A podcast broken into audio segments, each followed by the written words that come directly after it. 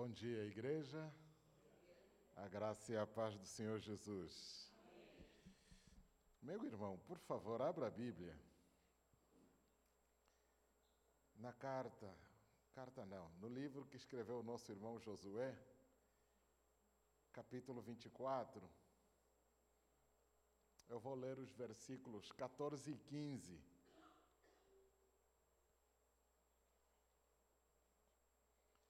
Livro de Josué, capítulo 24, os versículos 14 e 15. Quero fazer algumas colocações a partir daqui e tentar entender o nosso irmão Josué. Muito obrigado. O nosso irmão Josué. No livro de Josué, capítulo 24, versículo 14, diz assim: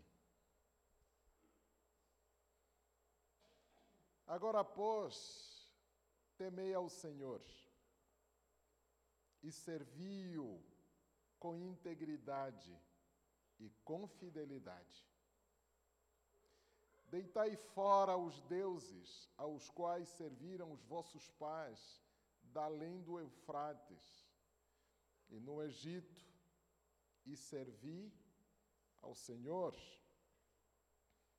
Porém, se vos parece mal servir ao Senhor, escolhei hoje a quem, a quem sirvais. Se aos deuses a quem serviram vossos pais, que estavam além do Eufrates, ou aos deuses dos amorreus, em cujo terra habitais, eu e a minha casa serviremos ao Senhor. Nosso Deus, nosso Pai, nós te agradecemos. O privilégio de fazer parte de uma família. O privilégio de constituir família. Te agradecemos, ó oh Pai, porque o dia amanheceu, viemos com o coração ávido por ouvir a tua voz este mês, ó oh Pai, estamos aí discutindo, conversando, ouvindo acerca da família. Pai, fale conosco, nos alcance em profundidade e em seriedade. Nos ajude a pensar e nos ajude, Senhor, a ajustar o nosso pensar e a nossa vida, ó oh Pai, a tua palavra, a tua vontade. Pai, não nos entregue a nossa própria vontade, porque a nossa vontade é falha, a nossa vontade é frágil, a nossa vontade, ó oh Pai, enfim, ajuste-nos, Senhor, à Sua vontade, porque a Tua vontade é boa, é perfeita e é agradável. Pai bendito, nós lemos o texto Pedimos que o teu Espírito seja o leal intérprete destes versículos ao nosso coração. E de tal maneira, Senhor, que nós, ao término deste encontro, voltemos para casa ainda melhores do que quando viemos. Essa é a nossa esperança, porque somos teus e o Senhor é nosso. Em nome de Jesus, amém. Bom, meus irmãos, eu quero mais uma vez agradecer. É sempre motivo de gozo dividir com a minha igreja um pouco daquilo que a gente tem compreendido. Fomos abatidos essa semana por um frio desgracento. Jesus amado. Acordar cedo para ir trabalhar virou um. e é engraçado que, concomitantemente, parece que os perfumes também saíram, né? As pessoas estão mais perfumadas. Eu só estou na dúvida se é mesmo perfume ou é o disfarce da caatinga, né? Porque quando faz muito frio, tem gente que dá uma de cascão, sabe? Assim, enfim. Gente, impressionante. Eu entro na sala de aula, a sala está perfumada, que coisa linda. Enfim. É, menos mal, é verdade, porque se fosse outra coisa aí ficaria bem complicado. Mas eu gosto, eu tenho um apreço pelo frio, é, porque ah, no período de frio eu vejo as pessoas um pouco mais comedidas. As pessoas são mais intimistas, as pessoas se vestem melhor, as pessoas se apresentam de um jeito um pouquinho diferente. Eu não sei, eu, eu sou de julho, eu nasci em julho, então eu tenho um apreço muito grande pelo frio. Eu prefiro o frio. Né? Como não gosto de praia, embora tenha nascido à beira-mar, eu não gosto de praia. Então, lugar frio para mim é. Bom, enfim. Então eu estou curtindo. Estou curtindo, tomando banho geladinho. A coisa mais gostosa que tem. É verdade, verdade, verdade, verdade. Bom, meus irmãos, a semana retrasada eu falei ah, acerca de Abraão e a aliança que Deus fez com Abraão que em Abraão seriam benditas todas as famílias da terra. Hoje eu volto para falar um pouquinho de Josué, não propriamente de Josué enquanto pessoa, enquanto personagem, mas Josué enquanto família. Sobretudo Josué na explicitação do seu discurso de despedida. Essas palavras foram proferidas no momento de despedida. Josué vai sair de cena. Josué vê a sua hora da partida chegar.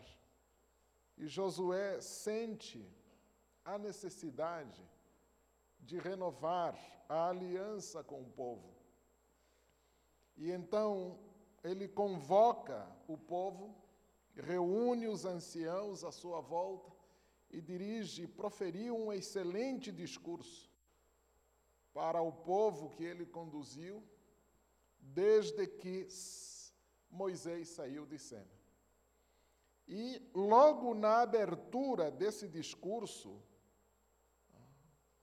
ele profere essas palavras que nós lemos.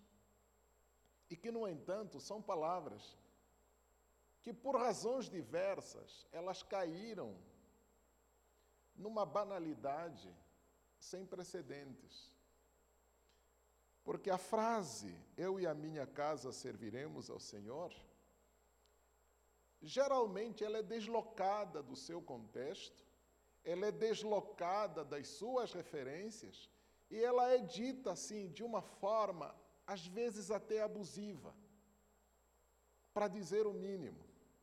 Eu queria usar outra palavra, é usada de forma leviana. E isso gera uma série de problemas entre os quais a, a confusão de entendimento. Porque se eu perguntasse aos irmãos o que, é que significa eu e a minha casa serviremos ao Senhor, eu ouviria uma série de respostas, algumas certas, outras nem tanto, enfim. Mas há uma série de confusão em torno desta construção. Eu e a minha casa serviremos ao Senhor. Então eu tenho, eu queria me valer disso para explicitar alguma coisa da parte do Senhor acerca do que Josué disse fazer uma ponte que liga Josué a, a, Josué a Abraão. E aí terminar com a responsabilidade que esta construção tem a ver conosco. Bom, a primeira coisa que eu preciso chamar a atenção é essa, que está acontecendo a renovação de uma aliança, de um pacto, que foi celebrado lá atrás. Josué não foi o primeiro. Aliás, nem será o último. Pelo contrário, ele é uma peça numa engrenagem que vai muito além dele. No entanto, Josué tem a consciência dessas engrenagens que fazem a história. E é justamente isso que lhe move. É a consciência histórica do que está diante dele que o mobiliza a proferir tais palavras. Mas, por que proferi-las? Porque em torno dele está acontecendo uma série de coisas que não tem nada a ver com a aliança que Deus fez com seu povo. Primeira aliança celebrada por Deus foi com os nossos pais no Éden. Antes da queda e depois da queda. A aliança de Deus com os nossos pais no Éden, antes da queda, era de serem fecundos, se multiplicarem e encherem a terra. A aliança que Deus faz com os nossos pais depois da queda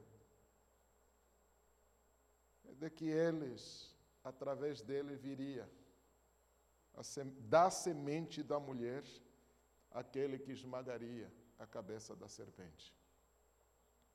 Isso é promessa. Essa é a aliança que o Senhor fez com a humanidade. E desde então, essa aliança vai sendo renovada. Quando chegamos em Noé, Deus faz uma nova aliança com Noé de que ele não tornaria a destruir a humanidade com água. E deixou o sinal da sua aliança no arco-íris. E aí vem Abraão, Marará, enfim, em épocas difíceis, em épocas de conflitos, em épocas de confusão, o Senhor renova a sua aliança com o seu povo. Engraçado que quando lemos aqui esse texto.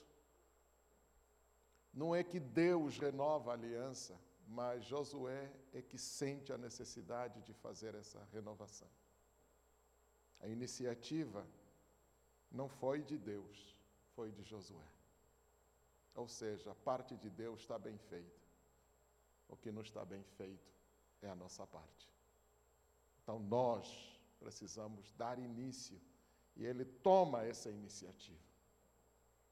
O povo saiu do Egito, fez uma peregrinação de 40 anos no deserto, depois sai de cena Moisés, Josué assume a responsabilidade e já não era um garotinho, já era um homem maduro, com pouco mais de 40 anos. E aí conduziu o povo na travessia do Jordão, já estão do outro lado, estabelecidos na terra que Deus prometeu. Mas o que acontece? O que acontece é que os velhos hábitos do Egito foram misturados com os novos hábitos dos lugares por onde passaram, tanto durante a peregrinação quanto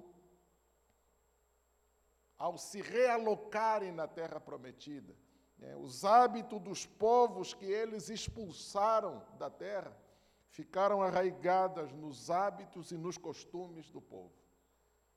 E a consequência disso é que o povo começou a dar maior atenção aos hábitos e costumes estranhos, enquanto se esqueciam dos hábitos e costumes que deviam caracterizá-lo. O povo virou as costas para aquilo que era deles, para se apropriarem daquilo que é dos outros. Parece que a grama do vizinho é sempre mais verdinha do que a nossa. Então Josué percebe essa façanha do povo. Parece que as coisas do vizinho são mais atrativas. Parece que as coisas do povo estranhos são mais convidativas do que aquilo que me caracteriza, do que aquilo que me é próprio. A minha cultura já não é tão atraente quanto a cultura dos outros. E nesses elementos culturais fica arraigado a questão da idolatria. Não é só uma questão de cultura, de hábitos e costumes, mas é uma questão de princípio de adoração. Adorar a Deus já não é tão cativante, já não causa tanto arrepio, já não dá tanto gostoso na espinha.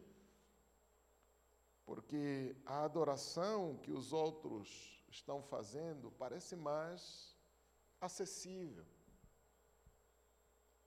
E aí Josué tem o cuidado de chamar a atenção: olha, essas divindades, os vossos pais os serviram, tanto lá no Egito, quanto durante a travessia. E os resultados sempre foram desfavoráveis a nós. Em todo o tempo em que os vossos pais serviram esses deuses, que de deuses não têm nada, são meras projeções humanas, os resultados sempre foram fatais para nós.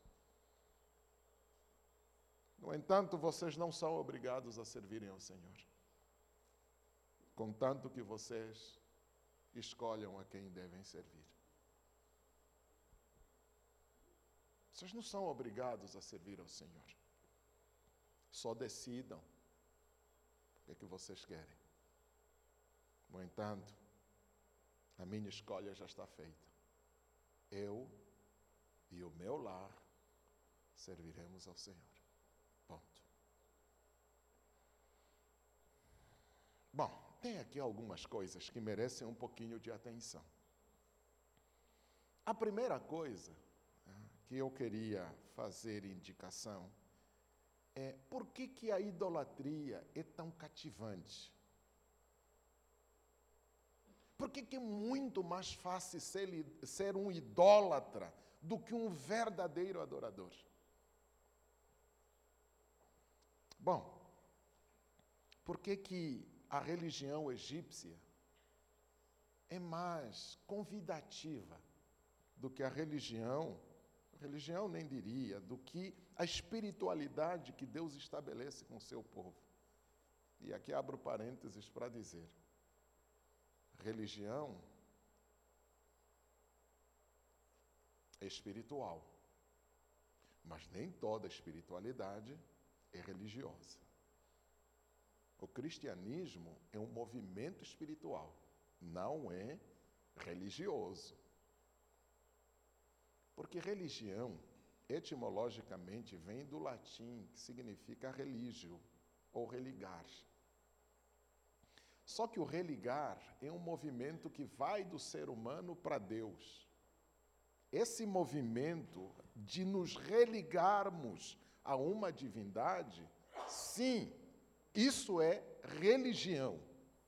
No entanto, tanto o cristianismo quanto o judaísmo ou israel, litalismo, não tem nada a ver com religião nesse sentido, porque ele escapa desse espectro que vai do ser humano para o divino. Porque o caminho do homem para Deus é impossível. O ser humano não consegue, por méritos, chegar até Deus. Não somos nós que fomos a Ele, é Ele que veio ao nosso encontro. Isso não é religião. E não tem nada a ver com religião. No entanto, essa espiritualidade que exige que o divino é que venha ao nosso encontro, o divino não se submete aos nossos caprichos. Ele não faz a coisa do jeito que nós queremos. Não é a nossa vontade, nem os nossos apetites que o mobilizam a vir ao nosso encontro. No entanto, é impossível é, escravizá-lo. Diferente da religião. A religião nada mais, nada menos do que a escravização do instrumento projetivo da nossa consciência a atender os apetites da nossa vontade. Na religião, o divino é um escravo do nosso querer. Ele faz o que nós gostamos. Ele faz o que nós queremos. No entanto, não tem nada a ver com o que Josué está propondo aqui. Por que, que as religiões pagãs, idólatras, são cativantes? Primeiro, porque os, os deuses podem ser escravos, podem ser escravizados, dominados e feitos do jeito que nós gostamos. Só que o precedente é que, justamente porque aquele ídolo não é real, é mera construção humana, ele precisa ser nutrido com as nossas ações. Só que um ídolo não se alimenta do que você lhe dá, ele se alimenta do que você é.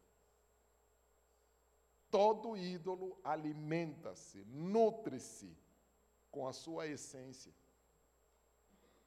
Para ele ser forte, você tem de ser enfraquecido. Para ele ser belo, você tem que ser enfeiado. Para ele ser forte, você tem de ser. Para ele ser bom, você tem de ser mal. Para ele ser, você tem de ser. Então você transfere o que você tem de melhor para o ídolo, para que ele se torne aquilo que ele deve ser para você. Por isso é que o salmista vai dizer: olha, todos aqueles que se curvam diante dos ídolos, que eles se tornem como os próprios ídolos, que tendo olhos, não enxergam. Porque você precisa transferir o seu olhar para o bicho. Só que ele não vai ver, menos ainda você. Tendo ouvidos, não escuta, porque ele é coisa, não escuta. Então, mas isso é atrativo, porque você constrói o seu ídolo conforme a sua imagem e segundo a sua semelhança. Ele fica parecido com você. Só que no final das contas é você que fica parecido com ele.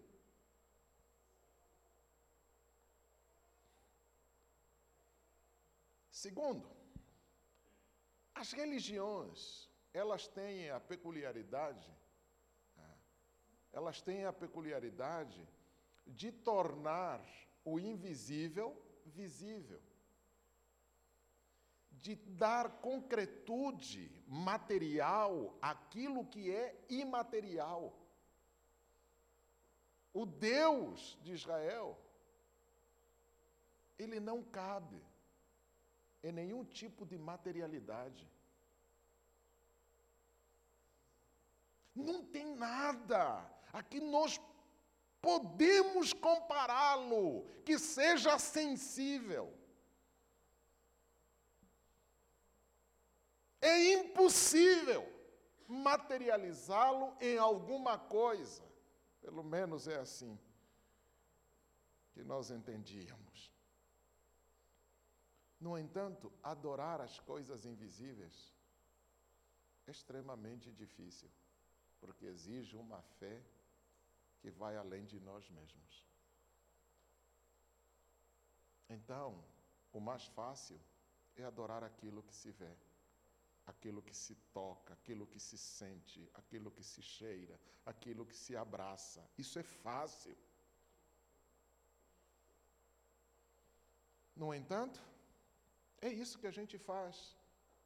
Ou melhor, é isso que o povo estava fazendo em vez de adorar aquilo que está para além de qualquer sensibilidade, está para além dos nossos sentidos, eles queriam traduzir isso em alguma coisa concreta, sensível, palpável.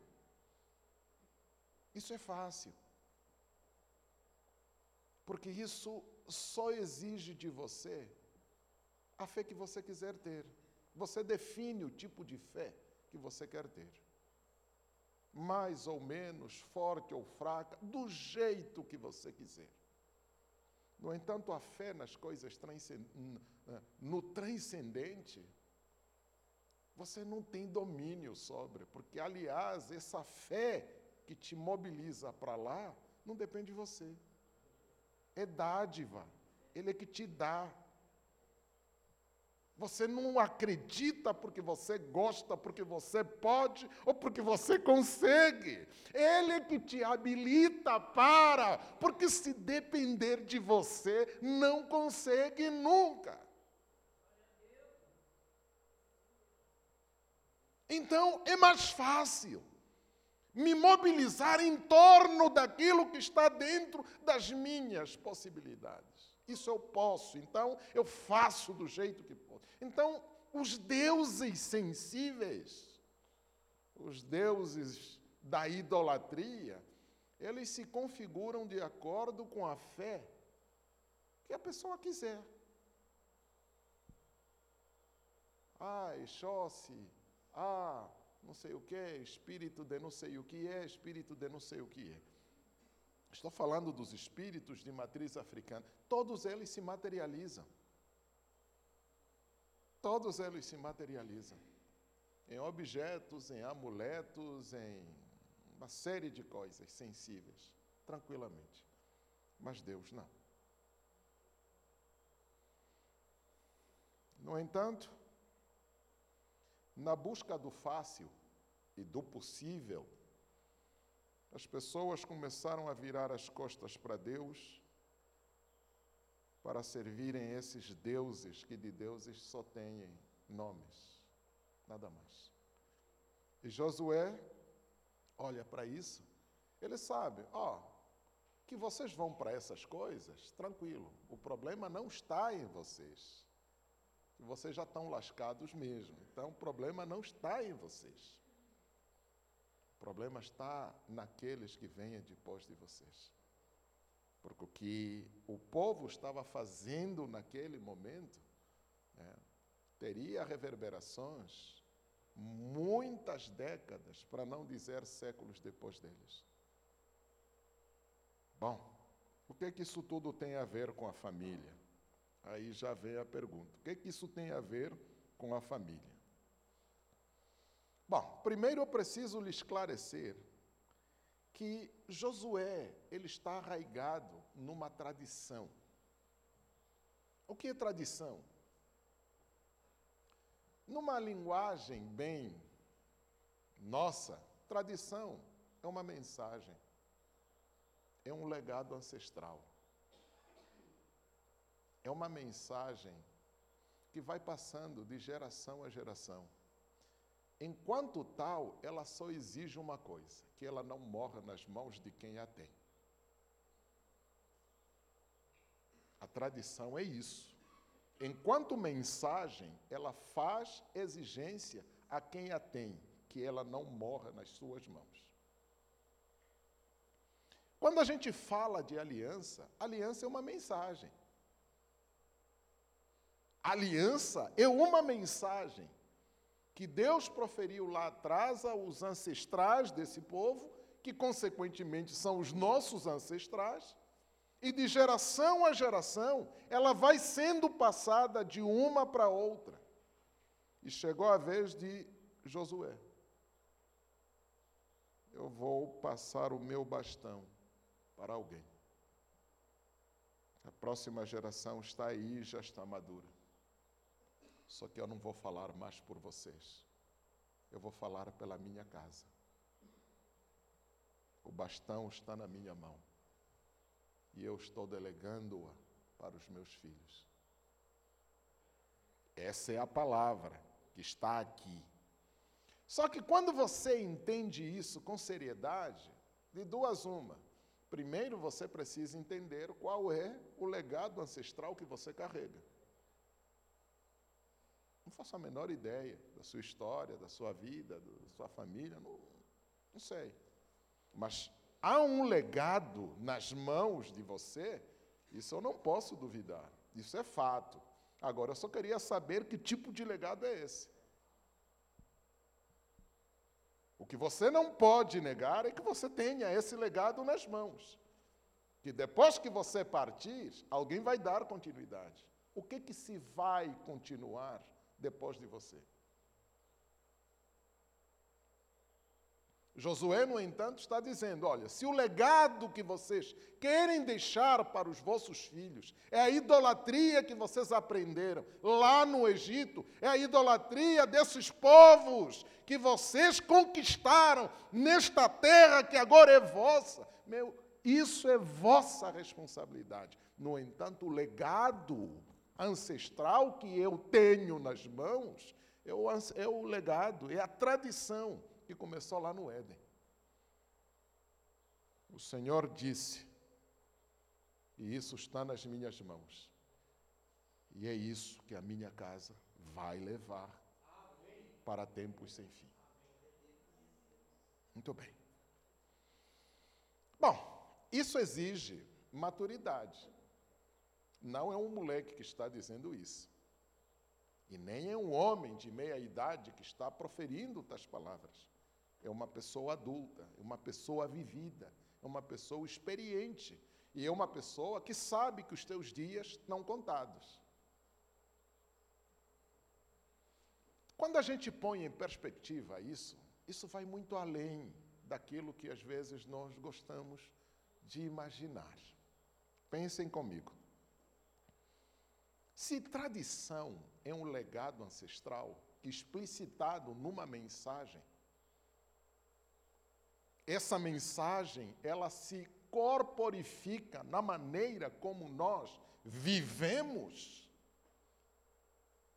Então a gente precisa discernir que essa mensagem não é uma mensagem qualquer.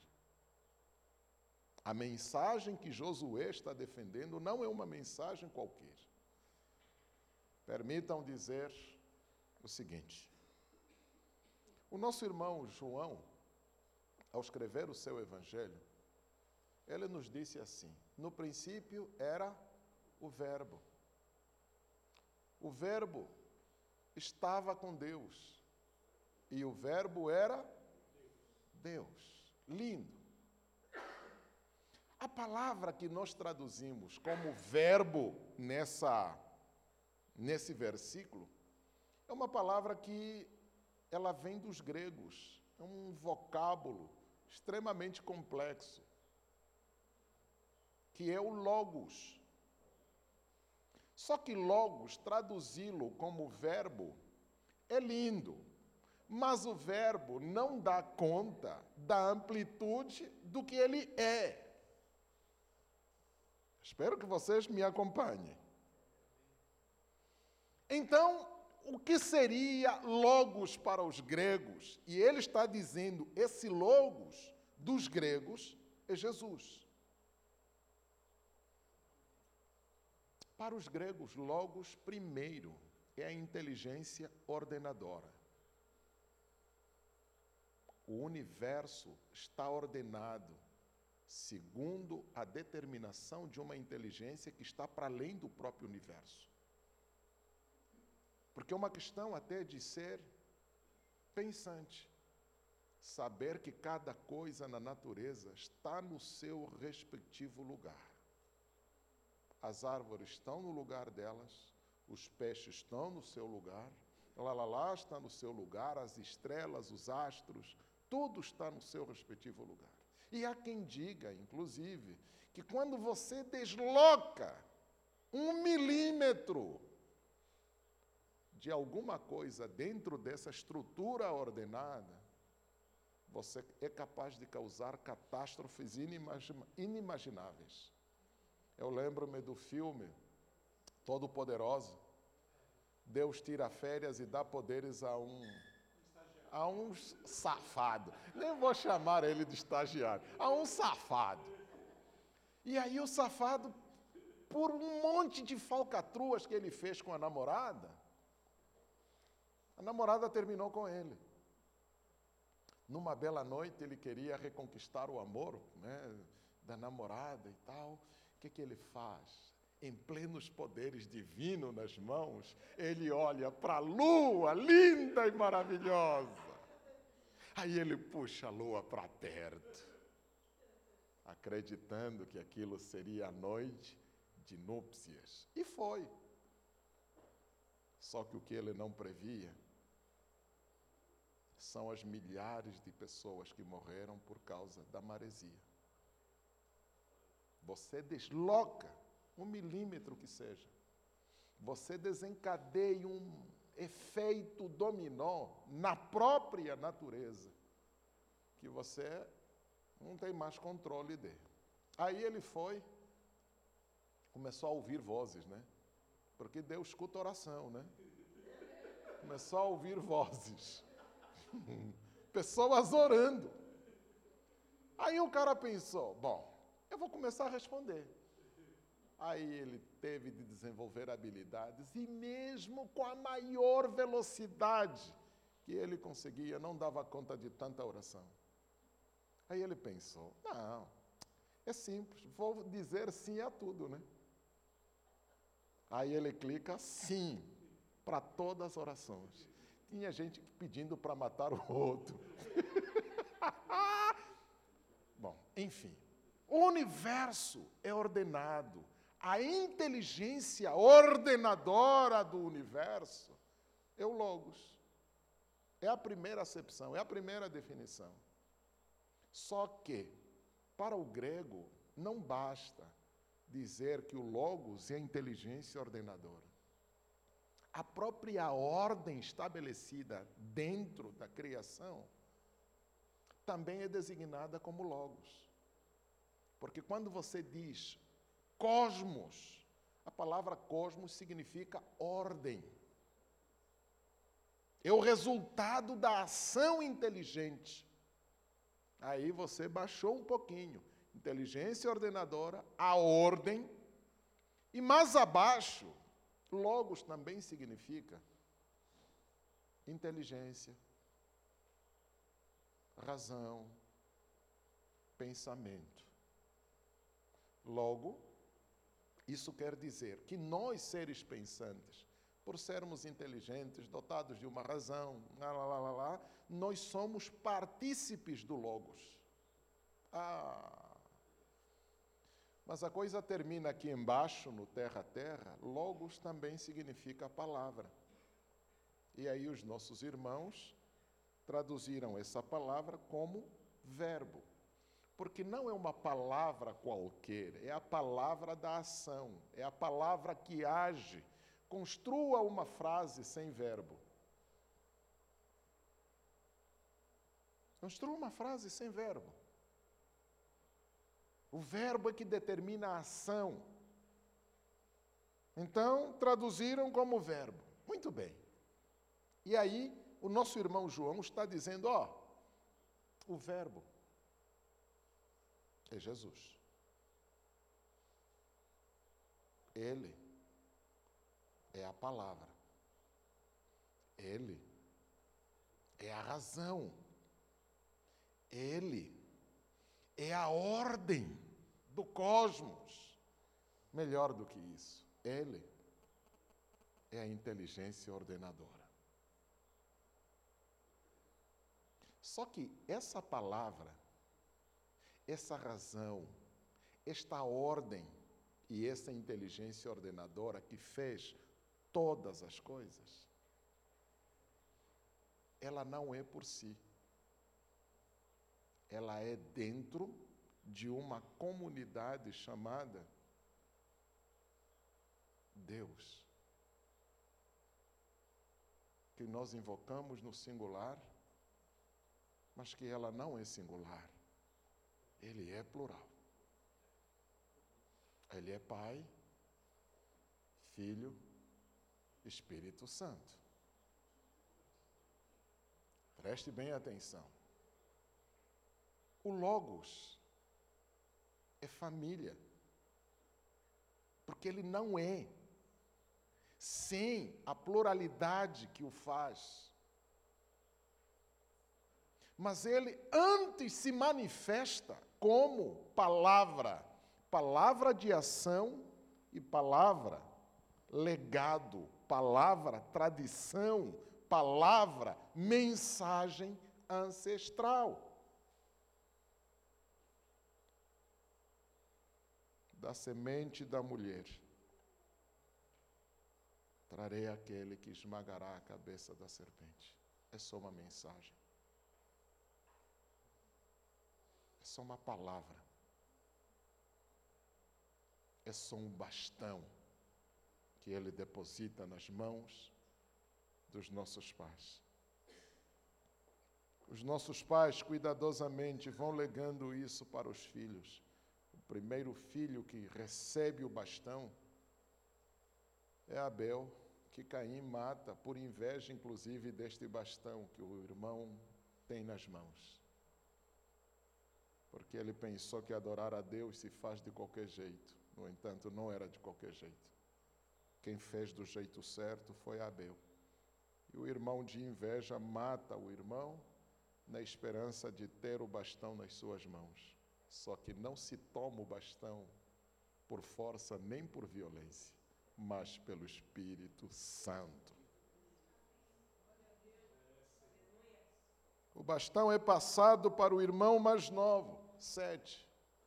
E de sete vai passando de geração a geração. É uma mensagem apenas. É uma palavra apenas.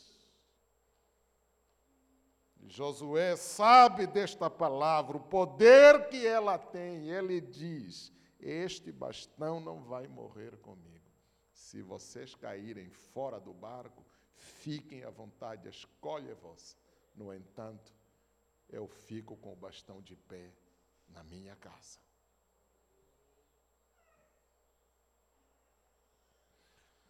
Irmãos, enquanto eu pensava na mensagem que traria para a igreja, me ocorreram algumas coisas interessantes. Você já percebeu que a palavra em nós é uma emanação do Logos conosco? Né? O Logos, o divino, a palavra em nós é pura manifestação do sagrado em nós. O africano, com todas as limitações, entendeu isso muito melhor do que o ocidental. Porque o africano não racionaliza a palavra. O africano tem a palavra como ele é, ou seja, ele é a palavra. A palavra é ele. O africano não fala para dar a conhecer, para informar antes de qualquer coisa, o africano fala para dar-se a conhecer. Eu só falo com aquele a quem eu me dou. Porque a palavra em nós, seres humanos, na cosmovisão africana, a palavra em nós é o sagrado que nos faz. O ocidental racionalizou a palavra. E ao racionalizar a palavra, fez da palavra um mero instrumento de ligação, de mediação entre indivíduos falantes. Só que, mesmo que assim o seja, o que você fala e como você fala, revela quem você é. Ainda que você tente evitar isso, você não tem por onde escapar, a menos que você fique mudo. E ainda assim a gente conseguirá ouvir a sua voz através das suas atitudes.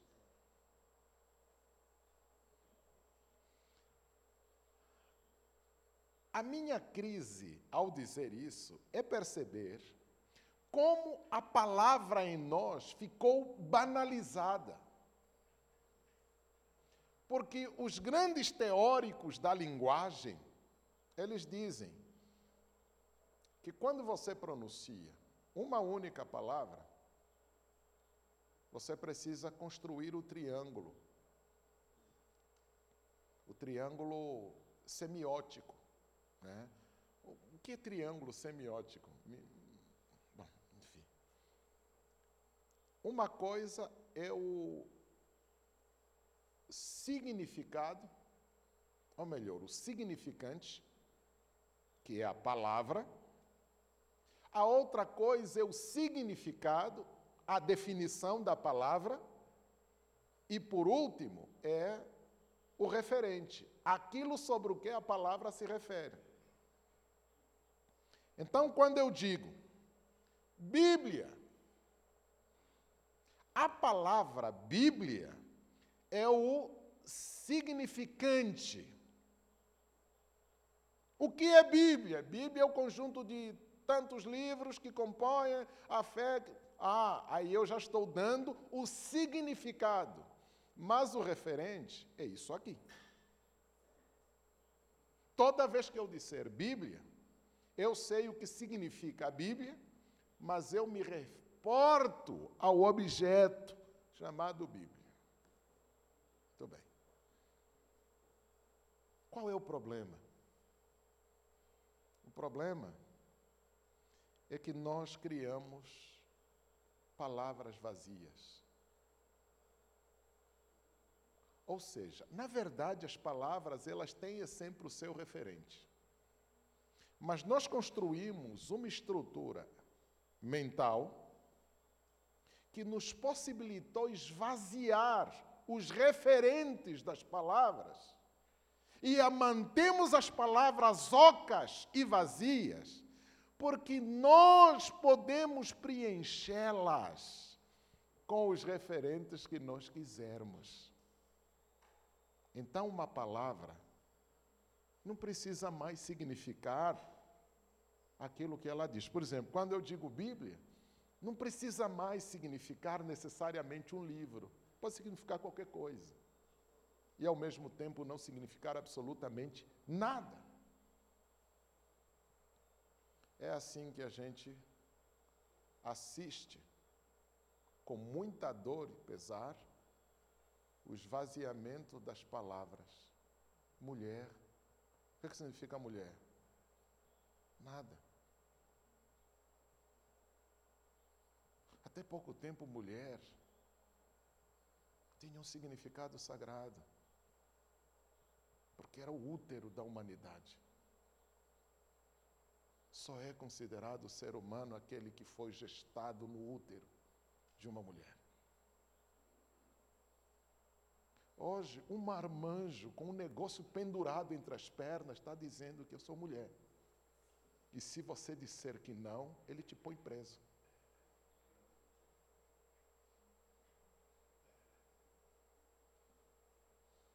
Gente, me desculpe, eu estou levando mesmo para o extremo, para vocês entenderem a seriedade da coisa. Não significa mais nada. E, aliás, você precisa tomar cuidado até de dizer mulher, dizer homem, dizer pessoa. Porque agora tem, tem gente dizendo eu sou um cavalo no corpo de gente está exigindo o reconhecimento público que um cavalo. Aí o adulto está dizendo: Eu sou uma criança no corpo de um adulto. Por isso eu quero me relacionar só com crianças. São as palavras que perderam os seus referentes. Só que banalizar a palavra não é só banalizar o discurso, é banalizar o sagrado. E justamente nessa banalidade da palavra, a gente se pergunta: família é o quê? Família é o quê? Qual é o referente de família? Nós mudamos o significante, melhor, mantemos o significante, alteramos o significado e abandonamos o referente. Família designa o quê? Nada. Apenas uma ideia, uma ideia oca, que cada um vai preenchendo do jeito que quer. Só que quem está fazendo isso não está fazendo isso de causa acidental, é de caso pensado. Porque, em última análise, ao banalizar a palavra nas pessoas, ele banaliza o sagrado nelas.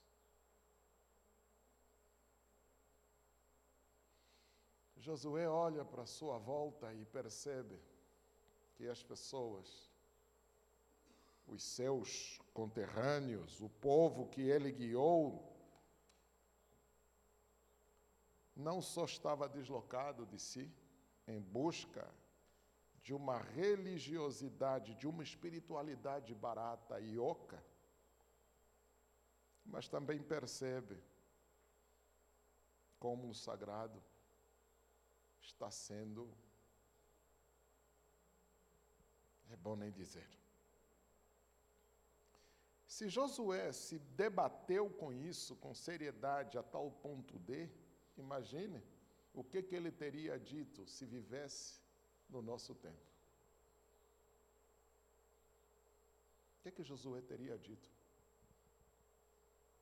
Coisa pouca ele não teria dito. Ele teria dito muita coisa.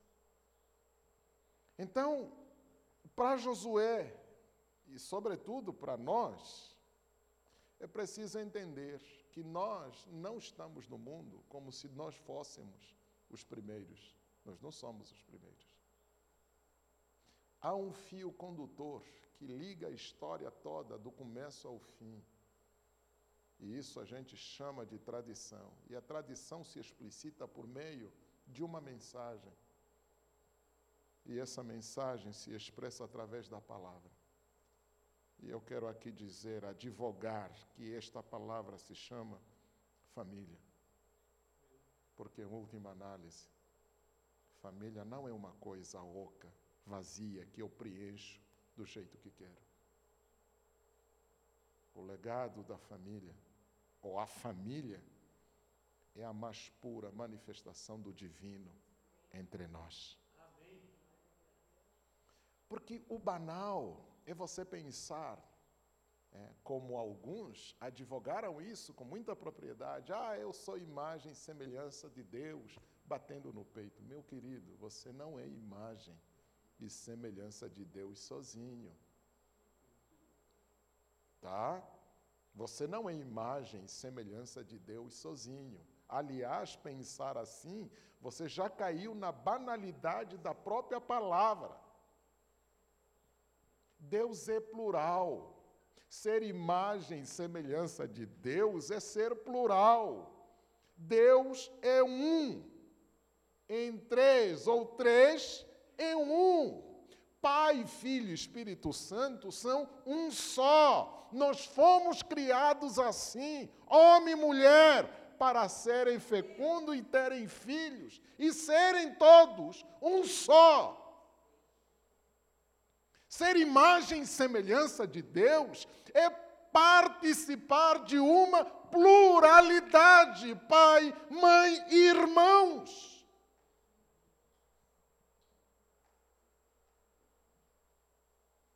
No entanto, se você é filho, está na casa do pai, você é um com eles. Mas se você é casado, você é um com a família que você constituiu. Não existe uma faixa de transição. Eu já saí da casa dos pais, mas ainda não cheguei na minha casa. Estou aqui no meio, sou solteiro maior. Lembra da expressão antiga, solteiro maior? O cara que mora sozinho. Sou solteiro maior, então eu não sou um nem com meu pai, mas ainda não construí outra pluralidade. Eu estou aqui no meio, não existe isso. A única razão que te desliga dos pais é construir uma nova família. Então, quando você banaliza a família, não é a família que você está banalizando, você está blasfemando contra o divino.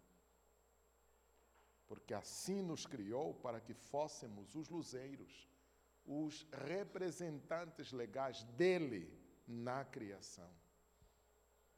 No entanto, a família se esvaziou. Porque essa gente que estava adorando outros deuses, essas, essa gente que estava cultuando essas religiões egípcias e companhia limitada, ah, Além de tudo que nós já dissemos, haviam algumas coisas que acabavam reverberando na própria construção da família. Porque muita gente, por exemplo, né, teve filhos ilegítimos nessas religiões. Porque todas essas religiões terminavam em orgias, né?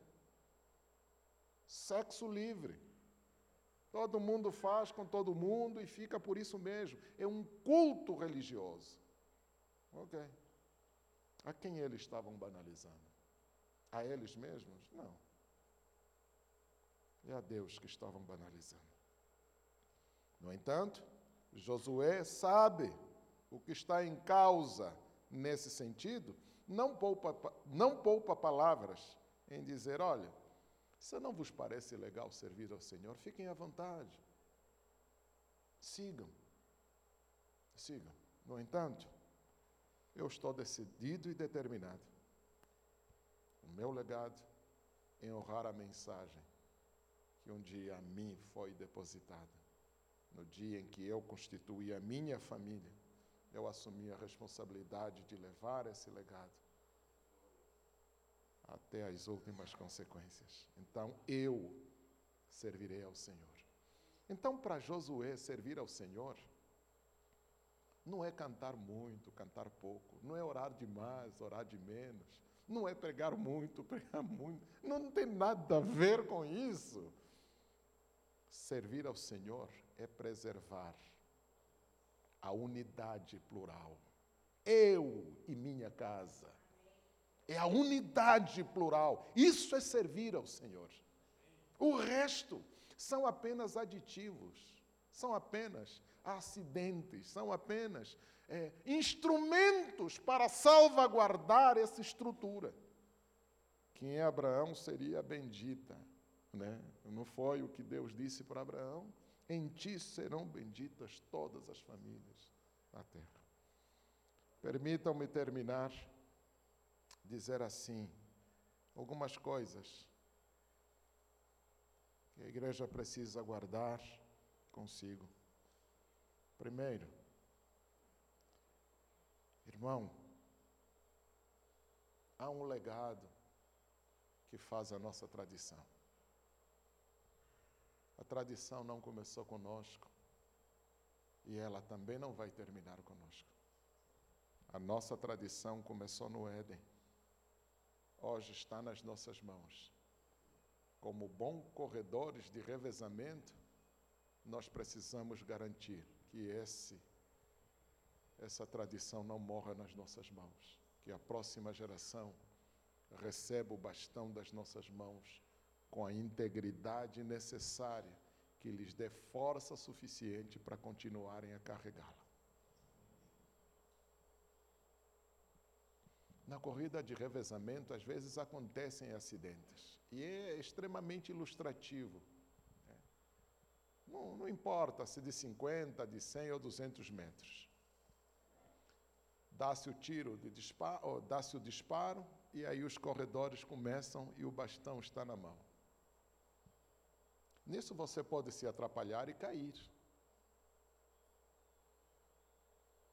Qual é a exigência? Levantar e continuar. Porque se você não se levantar para continuar, você compromete todo o ciclo. Tropeçou, caiu, meu amigo, não importa, levante. Aí tem que continuar a correr. O próximo acidente pode dar-se na hora da entrega do bastão. O bastão cair no chão. É outro problema. Não importa se caiu, o próximo precisa baixar, pegar o bastão e continuar a corrida. O terceiro e último acidente pode dar-se no cansaço. Você não treinou o suficiente, antes de chegar na meta, você já está com a língua no peito e eu vou parar. Não, não pode parar. Se você parar, nunca mais você volta a correr. Está cansado? Se estatelou no chão de cansaço, rasteje, mas passe a meta. Rasteje mas passe a meta. Então, meu irmão, há um legado da parte de Deus para nós. Esse legado, para nós, nos foi dado, o tiro da partida começou no Éden. E de geração a geração, esse legado vai sendo passado de uma geração a outra. A minha angústia é perceber que os acidentes vão acontecendo ao longo do percurso. Alguns corajosos levantam e continuam, mas outros desistem e comprometem todo um ciclo pela frente. Outros ainda deixam cair o bastão no meio da corrida porque na hora de passar não fez a passagem adequada. E aí compromete os outros, só que os outros, em vez de segurarem o bastão, acabam indo por caminhos outros. Estou lendo um texto que me diz que a homossexualidade está intimamente ligada a uma carência. E não é carência afetiva, é uma carência de referência. Bagunçar as coisas e tirar as referências da palavra é parte desse esquema para bagunçar com a ordem e banalizar o sagrado.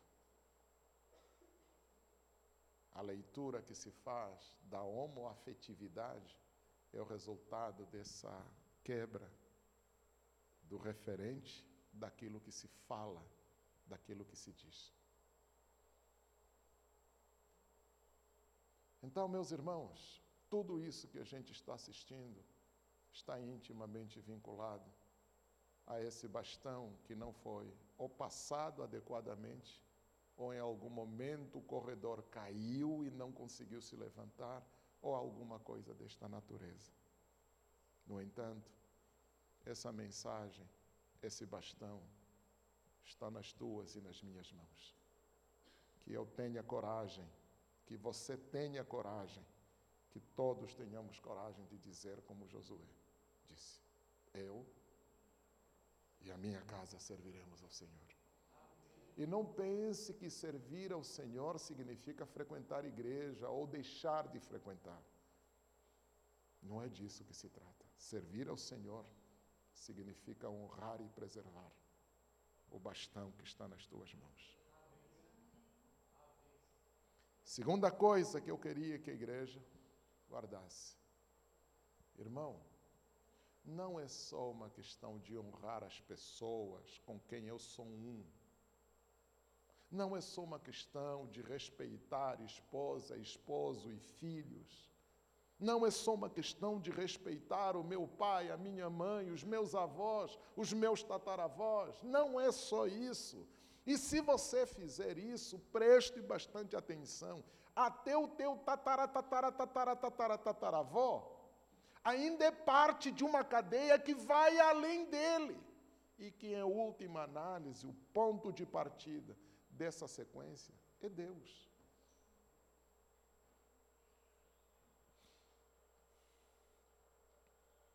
A mensagem é sagrada, porque não se refere a você e a mim. Esse bastão é o próprio divino nas nossas mãos. Ele, se, ele confiou-nos a si para nós eu acredito que você vai me levar ao longo da história. É isso que Ele pôs nas nossas mãos. Ser família não se trata apenas de mero cumprimento que satisfaz os nossos apetites, os nossos desejos. Não se trata só disso.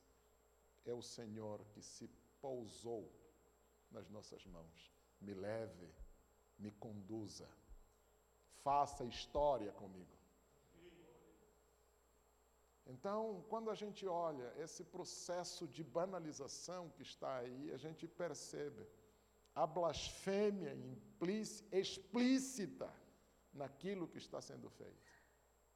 Estamos blasfemando, maltratando os lares, maltratando as famílias, desonrando aqueles com quem nós somos um. E não é por acaso que quando Jesus funda a sua igreja, ele não vai fundá-la em cima de qualquer outro fundamento ou fundamento desconhecido. Qual é a fundação da igreja? É família. É um fundamento já conhecido. Eu quero que vocês sejam uma família. Assim como homem e mulher se juntam para terem os seus filhos e permanecerem uma só carne, assim eu quero que todos vocês que me amam e guardam as minhas palavras, vocês sejam um só. Nós somos o seu corpo em particular. É o fundamento da igreja. Então, igreja não é por causa de você, por causa de mim, a igreja é por todos nós, juntos. Há um jargão que diz: filho de peixe, peixinho é, mas filho de crente, cretino é. Gente, isso é, é demoníaco.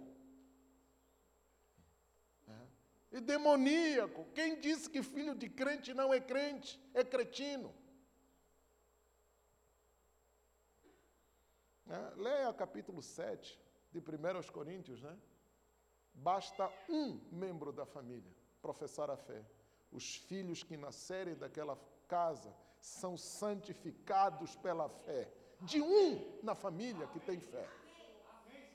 Então, essa história de que a salvação é individual, é pessoal, meu irmão, cuidado com essa palavra. A salvação é coletiva, porque não existem pessoas sozinhas. Nós somos pessoas na pluralidade. Quem é sem o outro? Quem sou eu sem vocês? Por isso eu digo, é, e com muito orgulho ainda, eu rodo o mundo, eu vou para tudo quanto é canto, mas eu digo, gente, a minha igreja é ali no Mascarenhas. Eu falo com orgulho, porque aqui é minha casa, eu não sou sem vocês. E o dia que o Senhor me tirar daqui, que Ele me leve para onde Ele quiser, mas eu sei que um dia eu estive aqui e nem por isso deixarei de ser um com vocês. Às vezes alguns dizem: não, mas você puxa muito o saco da tua igreja. Não, não estou puxando o saco de vocês. Não preciso. Eu não preciso fazer isso. Eu só estou cumprindo com aquilo que está escrito. Assim como eu sou um com a minha família, eu também sou um com vocês. E não só com vocês, com toda a igreja de Cristo, espalhada sobre a face da terra. Somos um em Cristo Jesus. O interessante é quando nós, mergulhados nesse universo da banalização da palavra, as palavras deixam de ter o seu sentido, o seu real a sua real mensagem, aí a gente sai falando qualquer coisa e de qualquer jeito. Gente, não, não, não. A mensagem que o Senhor depositou nas nossas mãos não é outro, é o próprio Logos que se fez nossa mensagem. Levem-me. E não me levem por causa do que vocês vão falar. Não, não é fala, é atitude é vida. Vivam-me. Esse é o legado. E permitam que os vossos filhos compreendam, se embriaguem dessa experiência e continuem levando esse legado para as próximas gerações. É engraçado isso. A terceira coisa que eu queria destacar para a igreja é a seguinte: irmão, o modelo os modelos são bem definidos. Deus cria a família. Da família, o Senhor cria a igreja. A igreja é um aporte. A igreja é o aporte de preservação e sustentação da família. É um instrumento de preservação da família. No entanto, o modelo é Deus. Então, deixa eu dizer para você o seguinte: quando nascemos, os nossos pais não tinham manual de instrução do filho. Não tinham. Eles fizeram do jeito dele, nos deram, nos tornaram o que nós somos. Nós nos tornamos pais. Não tínhamos manual do construtor. Está ah, tá aqui, faz assim com seu filho. No entanto, a gente tem o próprio manual na vivência. Tem aspectos que eu conheci, vivi dos meus pais, que eu faço questão de preservá-los comigo. Mas tem algumas coisas, nada a ver, deixa isso para lá. Mas o que se esperava é que a passagem de uma geração a outra, com esse bastão nas mãos, a vivência fosse melhor de uma geração a outra. O que a gente está assistindo é uma piora. É uma piora. Os nossos pais foram grandes. Nós nos fizemos médios. Os nossos filhos tendem a ser pequenos. Um dia vão desaparecer. Houve até quem né, profetizasse que no começo do século XX, que até a década de 70 a família teria sido dissolvida e construíram um, um, a teoria do copo d'água. Já ouviram falar da teoria do copo d'água? Relações sexuais seriam tão tranquilas como pegar um copo d'água e saciar a sede. Essa era a agenda. Vai, pesquise a teoria do copo d'água. As relações tendem a ser como uma saudação qualquer. Em qualquer esquina você teria sexo à vontade. A estimativa não era outra, acabar com a família. No entanto, o que a gente assiste é que a família continua de pé, mas de pé capengando, porque os pais não sabem ser pais, as mães não sabem ser mães e os filhos não sabem ser filhos. E agora os pais estão vivendo sob a ditadura dos próprios filhos. Porque aí de você se tocar o filho, conselho tutelar, o ECA, não sei das quantas, não pode tocar no filho. E aí a Bíblia diz: olha, quem despreza a vara, destrói os próprios filhos. A vara é parte constitutiva no processo de formação da personalidade da criança. Eu apanhei tanto. Olha no que, que virei. Não sou grande coisa, mas não sou também qualquer coisa, né? Mas apanhei um pouquinho, né? Aí hoje você não pode dar tapa, tem que conversar. E aí estamos vendo crianças cada vez, quer dizer, são crianças com idade avançada, né? Só que o que eu queria destacar aqui é o seguinte: quando eu disse que o modelo é Deus, não o fiz de forma irresponsável. Eu queria te lembrar: quer ser um bom pai, olhe para Deus, Ele é o modelo. Quer ser uma boa mãe, olhe para o Espírito Santo, Ele é o modelo. Quer ser um bom filho? Olhe para Jesus. A mensagem está nas nossas mãos, mas o modelo não está conosco, o modelo está lá. Para que nós, na caminhada, não perdêssemos de vista. Por isso Josué diz: Eu e a minha casa serviremos ao Senhor. O modelo está lá. Eu sou um pai que se espelha em Deus Pai. Eu sou mãe que se espelha no Espírito Santo. Eu sou filho que se espelha no Filho, Jesus Cristo. Repito, quer ser um bom pai? Olhe para Deus Pai. Quer ser uma boa mãe? Olhe para Deus Espírito Santo. Quer ser um bom filho? Olhe para Jesus, o Deus Filho. Modelo. A mensagem está aqui, mas o modelo está lá. Para que a gente não andasse assim, andasse assim. Elevo os meus olhos para os montes, de onde me virá o socorro? O meu socorro vem.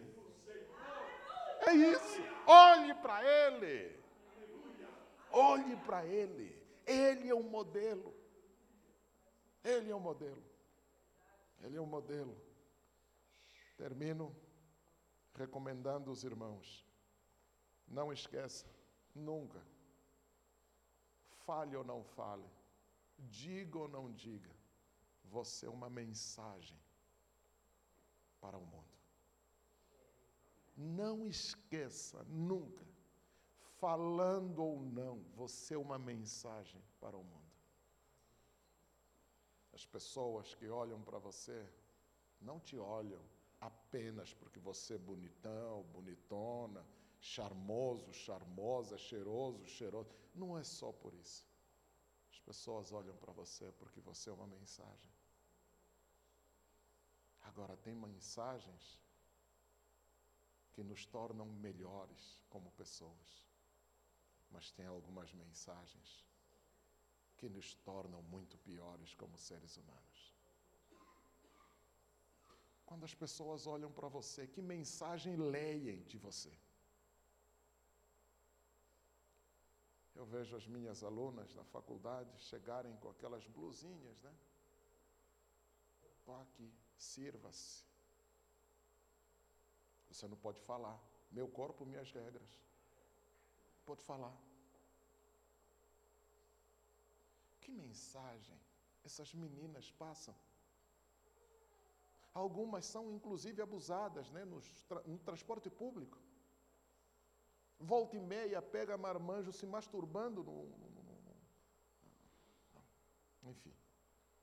Que mensagem os outros estão lendo de mim? Se o Logos se fez carne, se o Logos se fez pessoa, a mensagem que ele nos trouxe não é outra. Que nós, pessoas, fôssemos feitos Logos. Que os outros leiam em mim o Logos de Deus. Esta é a mensagem que nós devemos levar para os outros. Eu não sei que religião você frequenta, mas eu olho para você Cara, você tem luz. Você é um ser de luz. Você é um ser iluminado. É o mundano falando para você. É a mensagem que ele está lendo de você. Nossa, você quando fala, não sei o que, que você tem, mas as pessoas te escutam, você não grita, mas os outros te ouvem. O que que sabe assim? É o mundano falando de você. Esta é a mensagem que ele está lendo através de você. Outro dia, eu vi um sujeito desceu do trem, eu estava voltando da faculdade, ele desceu do trem com um monte de sacolas. Um monte de sacolas, e ele estava sozinho. Aí, eu vi aquilo com a minha mochila nas costas, eu disse: Moço, precisa de ajuda para subir? Aí ele fechou a cara e disse: Eu não preciso de ajuda.